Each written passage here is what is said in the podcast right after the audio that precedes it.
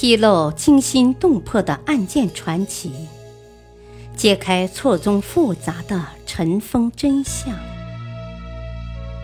欢迎收听《古今悬案、疑案、奇案》，作者李晓东，播讲汉月。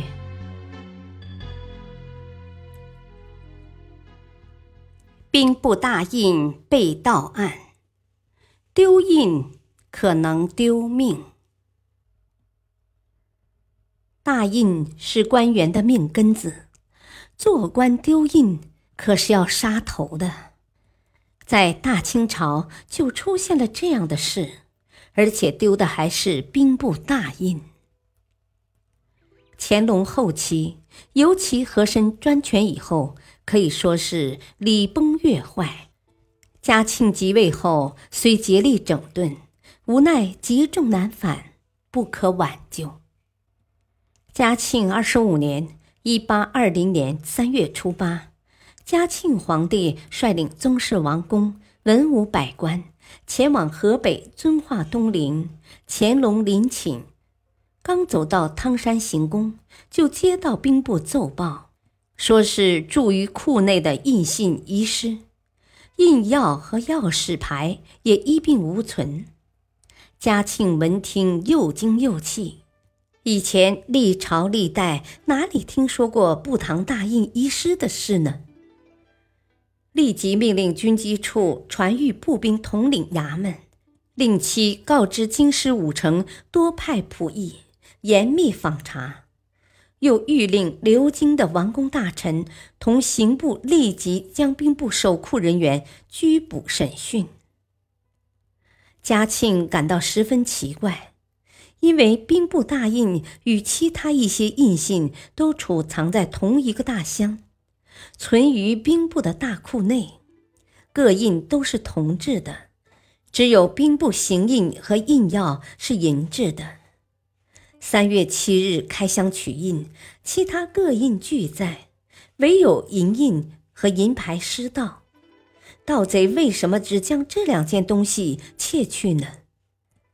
再说银钥匙、钥匙牌也不值钱，为何一并窃取呢？所以嘉庆一路上就不断督催该管大臣，一定要将此案审个水落石出。经连日审讯，供词说是上年九月初三，皇帝行为之后回京的当天，就已经将这枚印信和其他印信移到存箱入库了。直到今年三月初七那天又需用时，才发现大印遗失。嘉庆对这篇破绽百出的供词并不相信。又派人把上年随围的有关人员一并提来审讯。四月三日，嘉庆谒陵之后还京，发现审讯仍无结果，非常恼火，斥责有关官员，将庄亲王绵克、大学士曹振庸、吏部尚书英和以及刑部堂官一并罚俸半年。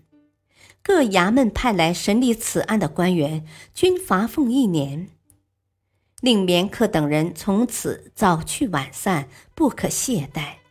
若再拖拖拉拉，还要重罚。绵克无奈，递折上奏，请求议处。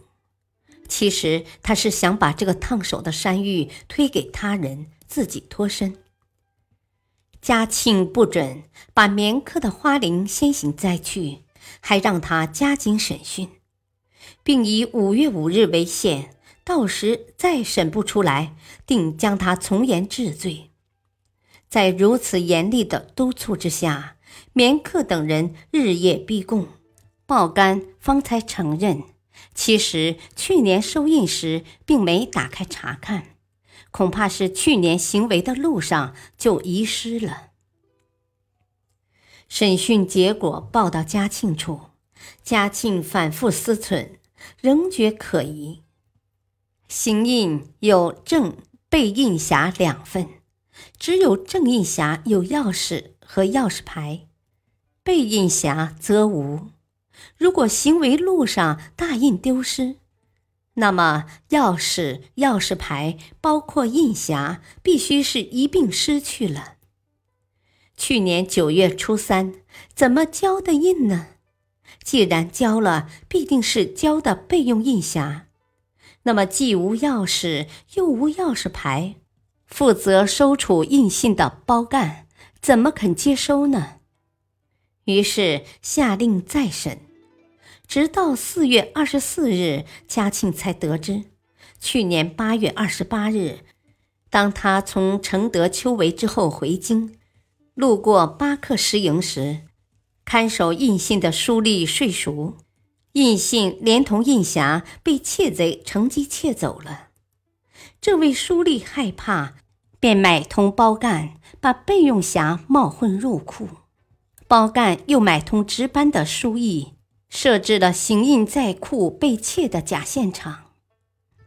这场并不复杂的案子，在审了一个半月之后，终于真相大白。为了寻找偷印的窃贼，嘉庆又多次命军机处督促直隶总督等大员，在古北口、巴克石营、密云一线穿梭往来，明察暗访，却一无所获。嘉庆也知此印估计是找不回来了，只得命人重铸一个。至于原来的行印究竟被何人偷去，偷去何用，便再也无从得知了。由于此案管理部旗事务的年已八十六岁的大学士明亮，受到业职降五级的处分，兵部尚书和左右侍郎。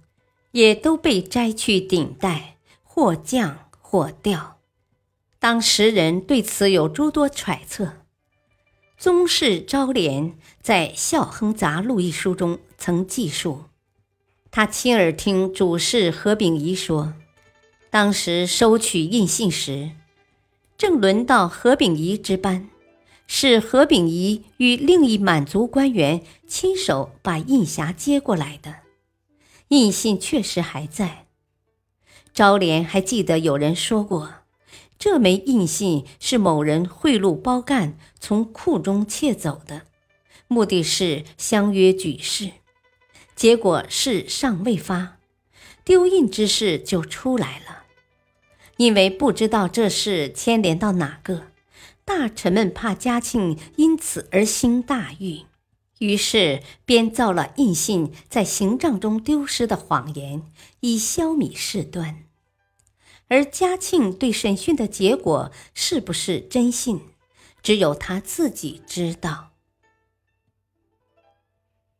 历史话外音：案件公布的结果或许并不是事情的真相。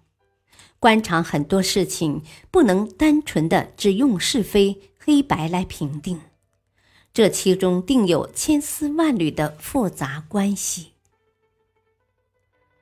感谢收听，再会。